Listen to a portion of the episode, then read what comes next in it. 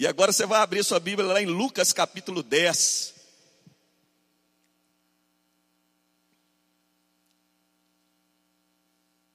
Nós vamos ler do 1 ao 12. Lucas capítulo 10, versículo 1 ao 12.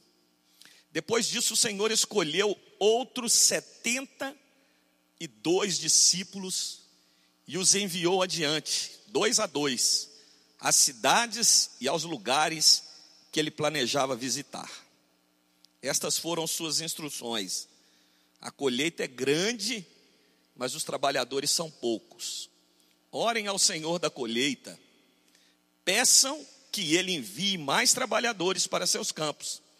Agora vão e lembre-se de que eu os envio como cordeiros no meio de lobos. Não levem dinheiro algum, nem bolsa de viagem, nem um par de sandálias extras, e não se detenham para cumprimentar ninguém pelo caminho.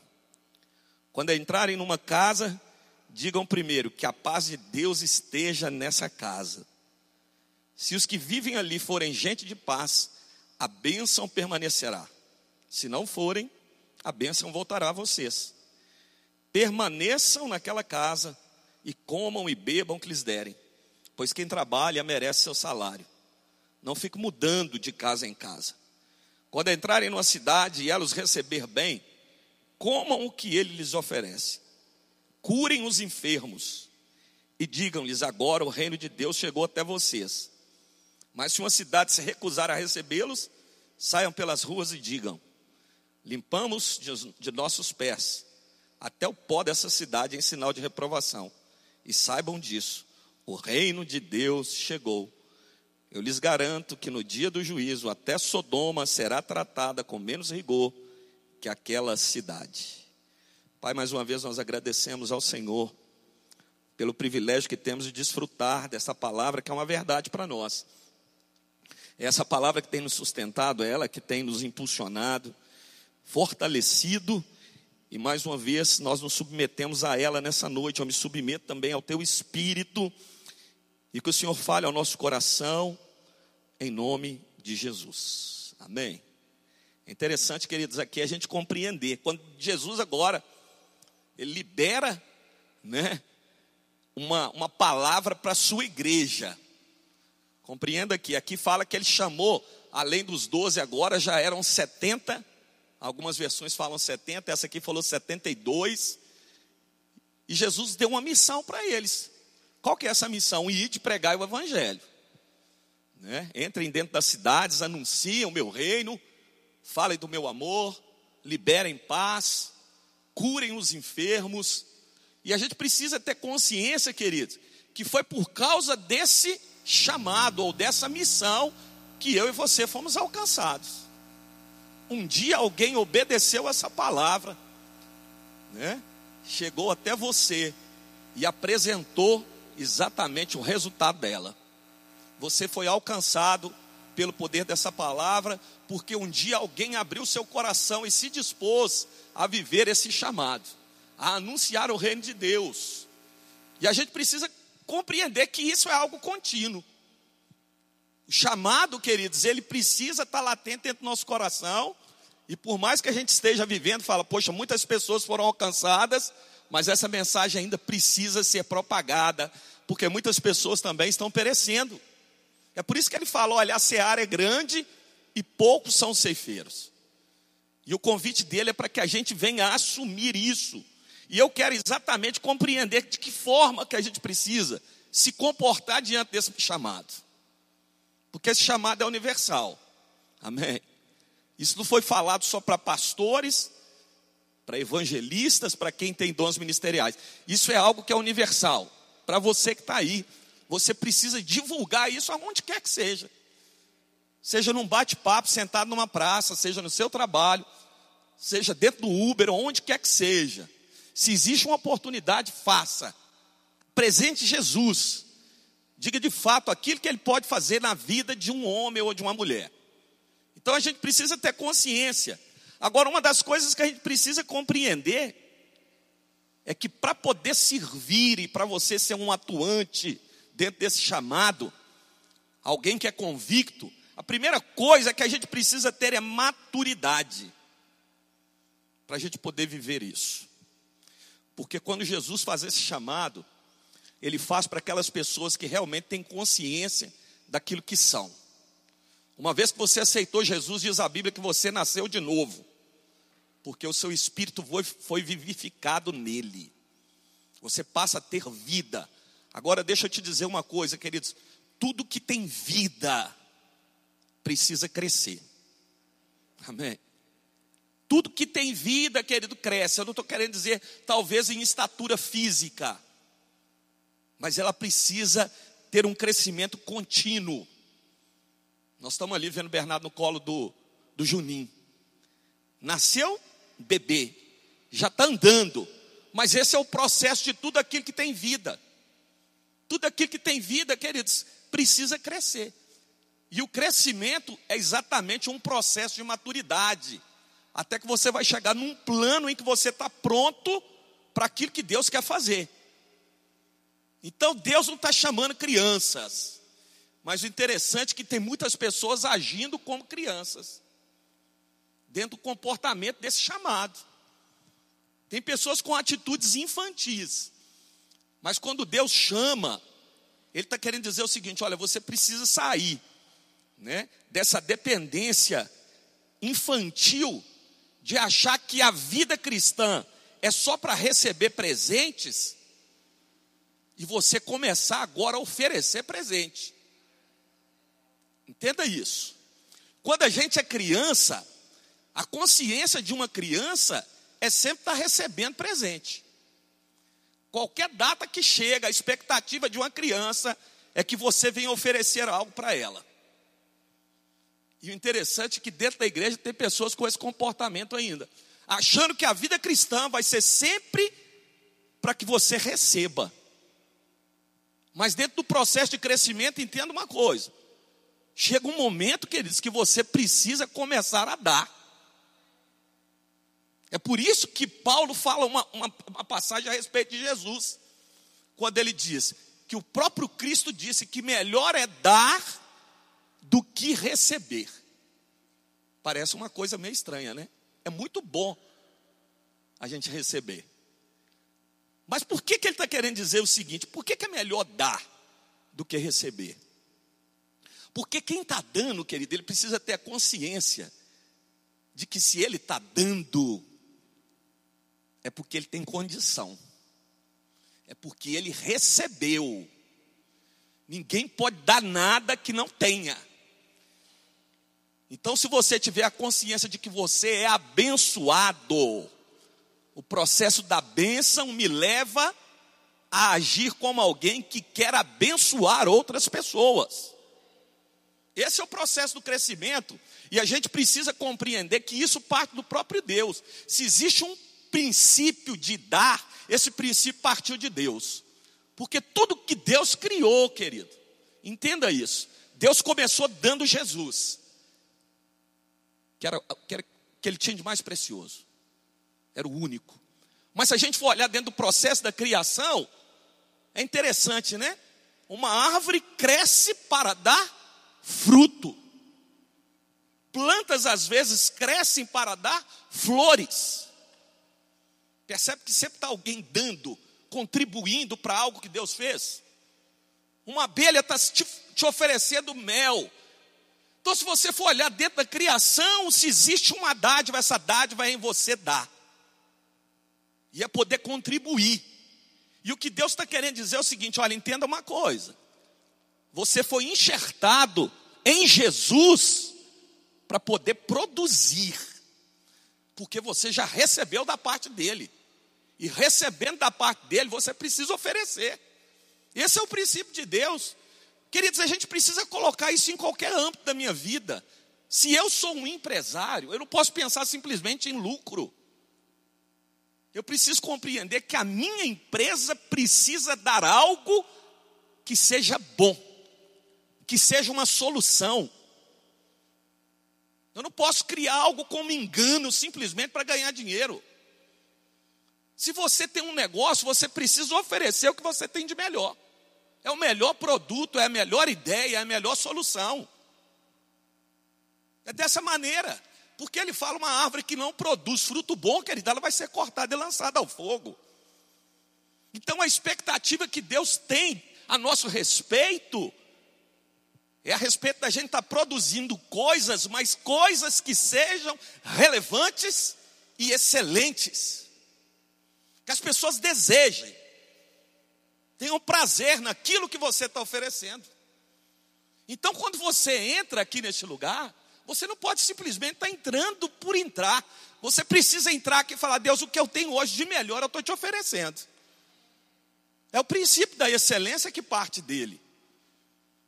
Deus nunca fez nada mais ou menos ou deu algo mais ou menos. Deus sempre fez por completo. Você nunca viu Jesus curando em parte. Mas Jesus restaura na totalidade. Então, esse precisa ser o princípio da consciência, da maturidade. A gente tem que parar de ser criança, porque criança fica só pedindo. Criança só quer. Mas chega num ponto, querido, que você tem que falar: agora eu quero é dar, querido. Essa é minha consciência. Eu já tenho demais, agora eu quero oferecer. Eu quero proporcionar para as pessoas solução. É por isso que ele falou: agora vocês vão entrar, vão levar paz. Por quê? Porque essa paz está dentro de vocês. Eu já dei, agora vocês precisam oferecer para o mundo. Mas vocês precisam oferecer cura também. Percebe que em todo momento Jesus está dando uma ordem para dar. Para dar. E essa tem que ser a consciência da maturidade.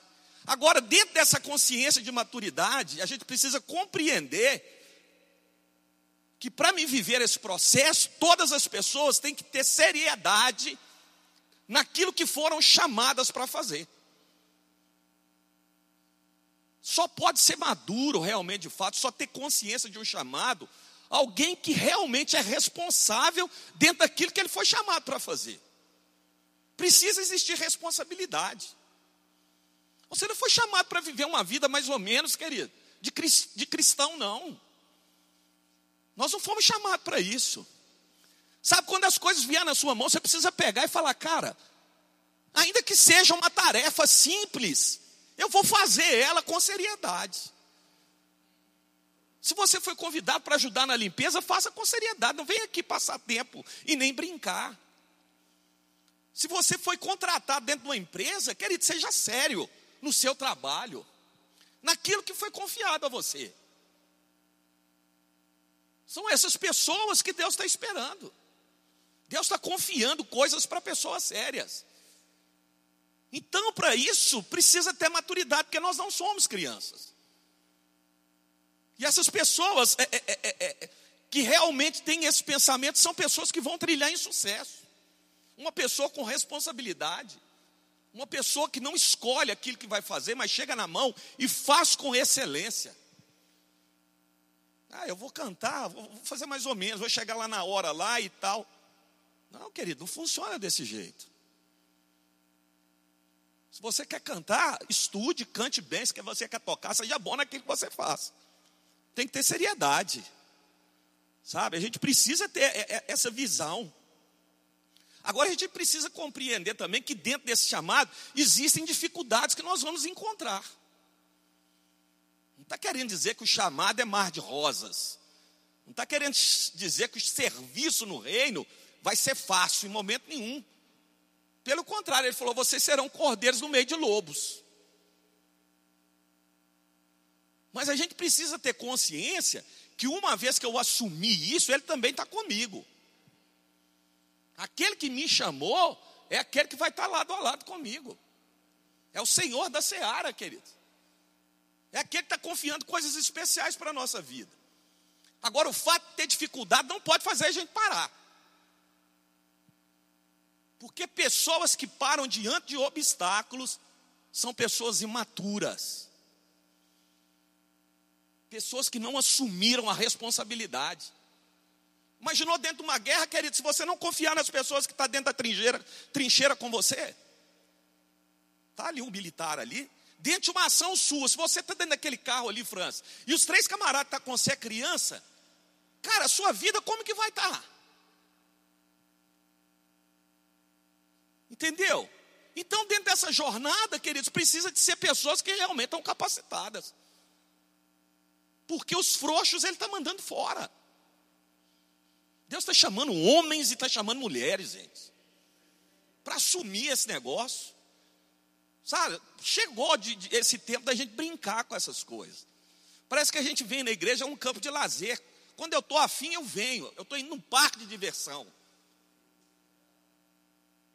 O chamado não é parque de diversão, não, queridos.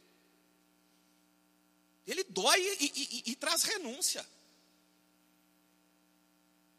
Sabe? Então a gente precisa enxergar como seriedade. Se você for olhar a vida de Paulo, Paulo deixou de viver para viver Jesus, gente. Entendeu? Viveu em prol daquele que fez tudo por ele. Por isso que ele fala: Eu sou escravo de Cristo. Escravo não escolhe o que vai fazer, nem a hora que vai fazer. Se der, eu faço. Não. Agora, se você sumiu, querido, seja responsável. Ninguém é obrigado a assumir nada. Mas uma vez que você assumiu estar em Cristo, seja homem e mulher de fato, com as responsabilidades que você tem que ter, com aquilo que você foi chamado para viver. Agora, dentro das dificuldades encontradas, você precisa saber que Deus vai te suprir em todas. Em todas. Paulo foi levar alguém imaturo na primeira viagem dele. Um menino. João Marcos. E no primeiro aperto que teve, ele voltou para casa. Apertou, ele gritou. Falei, isso não é para mim, não. Paulo falou, então volta, menino. Volta para sua casa, porque aqui é lugar para homem. Aqui é lugar para quem assume. Agora, esse menino, um dia, ele amadureceu e virou homem. Aí, quando ele estava preparado, Paulo falou: manda trazer João Marcos, porque agora ele é homem. Ele agora tem consciência do chamado. Amém? Então a gente precisa ter consciência disso e saber a importância do papel que a gente está assumindo. É responsabilidade, gente. É responsabilidade. Se você for irresponsável no seu serviço, você vai ser demitido você vai ser trocado. Agora no reino também não é diferente, não. Se você não assume o seu papel, Deus descarta. Não posso contar com Ele. É por isso que uma das características de, de um líder que Paulo fala para Timóteo é que ele não seja neófito. Neófito, às vezes, é alguém que não está preparado que não tem estrutura psicológica, espiritual, física, é menino. E Paulo fala: para chamar tem que ser homem. Não é idade que eu estou falando, não, gente, porque eu conheço menino que é homem, e conheço homem que é menino. Entendeu? Deus está chamando pessoas que Ele pode confiar, que não vai baixar a guarda, que não vai retroceder. Aleluia. Você continua me amando? Está pesado? Amém. Agora existe também uma característica fundamental para o serviço, além da maturidade. Amém. Você precisa estar tá munido de poder, querido. Tá? Munido de poder. Foi por isso que Jesus falou para os doze: fica na cidade, até que do alto vocês sejam revestidos de poder. É uma capacitação que vem da parte do Espírito Santo para você cumprir o chamado. Porque pela força minha e pela minha vontade, meu desejo, eu não vou conseguir. Agora, uma vez que eu tenho o Espírito Santo, sou guiado por Ele, eu me submeto a Ele e vou. É Ele que vai forjar o meu caráter, é Ele que vai me aperfeiçoar, é Ele que vai me dar coragem, é Ele que vai me impulsionar, amém? Vai me nutrir, vai me capacitar. Por quê? Uma pessoa sem a presença do Espírito, ela não chega em lugar nenhum. Nenhum. Na força do braço a gente não vai. Uma igreja onde não existe o mover do Espírito, onde não tem manifestação dos dons espirituais, onde não existe batismo no Espírito Santo, que vai ser uma igreja engessada. Vai me desculpar, tem igreja que você entra que parece que está num velório. Com todo o respeito que eu tenho. Amém. Agora, uma igreja afogueada, meu querido, ninguém pode parar. Amém. É por isso que ele está falando: olha que vocês têm o poder do Espírito Santo. E, e, e, e, na presença desse Espírito, vocês têm a capacidade de entrar dentro de uma casa e manifestar paz nesse ambiente. Vocês também têm autoridade para repreender espíritos de enfermidade e liberar cura sobre a vida das pessoas. Ele estava querendo dizer isso. Vocês são doadores de vida. Uma igreja que tem o poder do Espírito Santo, quer dizer, ela vai andar doando vida mudando histórias, destinos. Porque pelo poder do Espírito Santo você não tem que temer nada. Nada. É o mesmo Espírito que ressuscitou Jesus dentre os mortos. Põe isso na sua cabeça. Não existe diferença. É o mesmo Espírito que atuava na vida de Jesus. Agora, quando você tem consciência disso, o que, que medo que você vai ter? Você não tem medo de nada, queridos. Você está carregando a presença de Deus dentro de você. Daquele que pode todas as coisas. Amém. Então você tem a capacidade de chegar num lugar e falar: olha, eu estou declarando paz nesse lugar. Por quê? Porque o príncipe da paz habita dentro de você. O que, que significa príncipe da paz? Dono da paz. Se o lugar que você tá chegou está cheio de guerra, meu filho, você já pode dar ordem. Fala, você que está fazendo bagunça nesse lugar, eu acabei de chegar. E não tem espaço para nós dois. Não tem. Não, mas isso é prepotência, não, isso é consciência de autoridade. Você dizer quem manda nesse lugar aqui sou eu.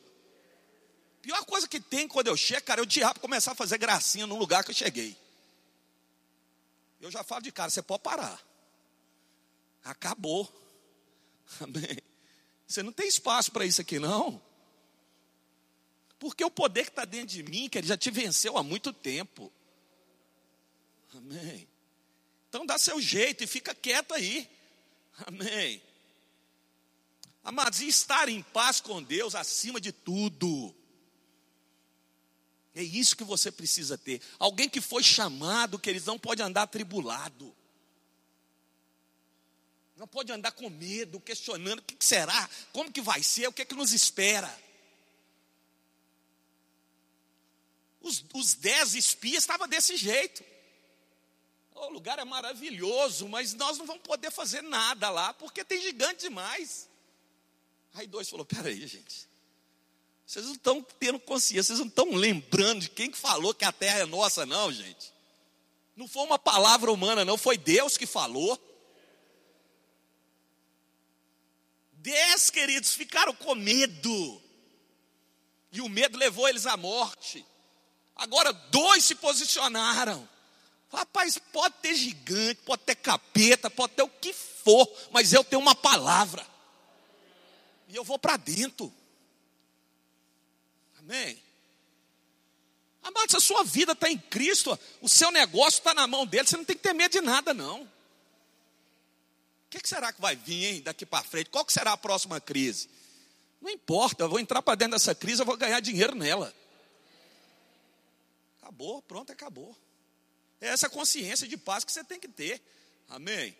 E aí ele fala: ministrar cura aos enfermos. Amado, chegou o tempo, gente. Isso precisa ser normal. Eu falo. Vai chegar um dia que vai ser normal aqui nessa igreja, eu quero ver isso. O cara não vai precisar nem pedir oração, ele vai entrar ali, já vai ser curado. A atmosfera de poder já vai estar exalando aqui. Não vai ter aquele. Quem quer receber cura, não? O cara já vai ser curado sentado onde que está. Não precisa nem de espetáculo. Não precisa de show, não precisa de nada. Ele vai embora curado, depois ele fala que foi curado. É isso. Esse poder foi dado para nós. Isso não era só para aquele tempo, não. Jesus falou: esses sinais acompanharão os que creem. Amém. E para que você está com medo de orar? Mas e se ele não for curado? Se ele não for curado, é problema de Deus. Você está fazendo o que ele mandou. Pronto. A responsabilidade não é minha, não. Jesus, eu estou orando e estou declarando cura no teu nome. Pronto, acabou. Seja curado. Aleluia. Agora precisa pregar essa palavra com autoridade, viu, gente? Porque um crente cheio do Espírito Santo, ele tem autoridade. Viu? Se algum de vocês me ligar de noite para expulsar demônio, eu vou falar com vocês. Gabinete no outro dia. Amém? Para encerrar, queridos. Nossa, está ficando top. Será que vai sair isso na, na, na, na gravação? Vai. Cara precisa ter postura. Eu quero fechar com isso. Maturidade, poder e postura. Amados, postura fala de posicionamento. Está preparado. Pessoa que está preparada é uma pessoa que tem postura. Então a gente precisa estar preparado para aquilo que Deus quer fazer. A gente canta muito aqui, da, da, da, Ana Diniz, é? Como é que é? Nova fase, não é isso? Mas você precisa estar preparado para isso. E quando você está preparado para aquilo que Deus quer te levar a viver, isso está querendo dizer que você tem que estar pronto. Pronto é postura de quem vai receber. Deus não vai pegar e escolher ninguém que está despreparado. Eu vou usar o exemplo do militar mais uma vez. Se você chegar no quartel, você tem que ter postura, não tem? Você pode ficar de qualquer jeito? Na hora que o oficial passa, tem que estar pronto. Dentro de uma guerra, você tem que estar pronto. Agora, para receber também, você tem que estar pronto. E isso é postura, entenda uma coisa. Deus jamais vai levantar alguém que não tem disposição para reagir ou trabalhar. Porque alguém que tem postura está pronto para o serviço. Espera aí, Senhor, deixa eu enterrar meu pai.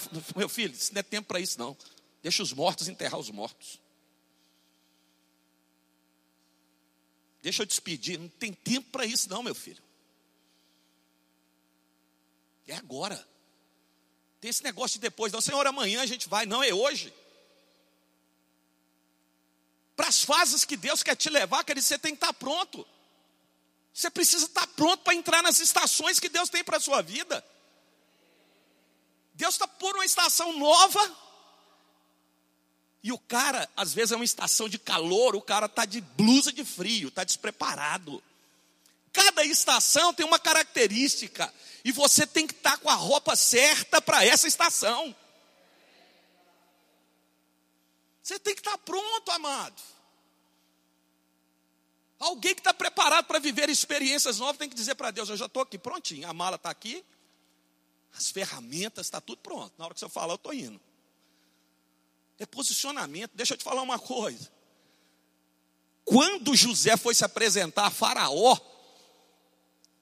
ele sabia que ele ia entrar numa estação nova. E ele já tinha passado por fases de sofrimento. E ele mostrou maturidade. Ele mostrou posicionamento, mas principalmente mostrou postura. E agora ele sabia que ele ia ser colocado diante de Faraó. E Deus já tinha falado: vai ser hoje, querido. A sua promoção é hoje. Sabe o que, que ele fez? Ele fez a barba. Talvez você iria do mesmo jeito, né? Deus falou, rapaz, já está pronto, vai desse jeito, né? Vou de chinelo de dedo e pronto camarada tomou banho e fez a barba. Você sabe por que, que ele fez a barba? Porque a barba para o judeu era sinônimo de autoridade. Agora para o egípcio era imundície, sujeira. E ele falou: não, nessa fase que eu vou entrar, eu preciso me adaptar à estação que eu estou entrando. E se essa estação exige coisas de mim que eu preciso deixar, eu vou deixar se essa estação exige de mim princípios, eu vou entrar dessa forma. Isso é postura. Deus quer uma igreja que tenha postura, amém? De quem está pronta para viver sobrenatural. Eu falei que está um tempo de ver milagres, não é entrando pela porta, mas a gente tem que ter postura de quem está pronto para viver isso. A gente tem que ter postura para viver crescimento. A gente tem que ter postura para viver prosperidade. E isso requer de mim princípios de maturidade. Entenda isso, querido. É essa igreja com postura que ele está chamando para viver isso. Para viver as estações que ele tem para a sua vida. Amém? Fica de pé.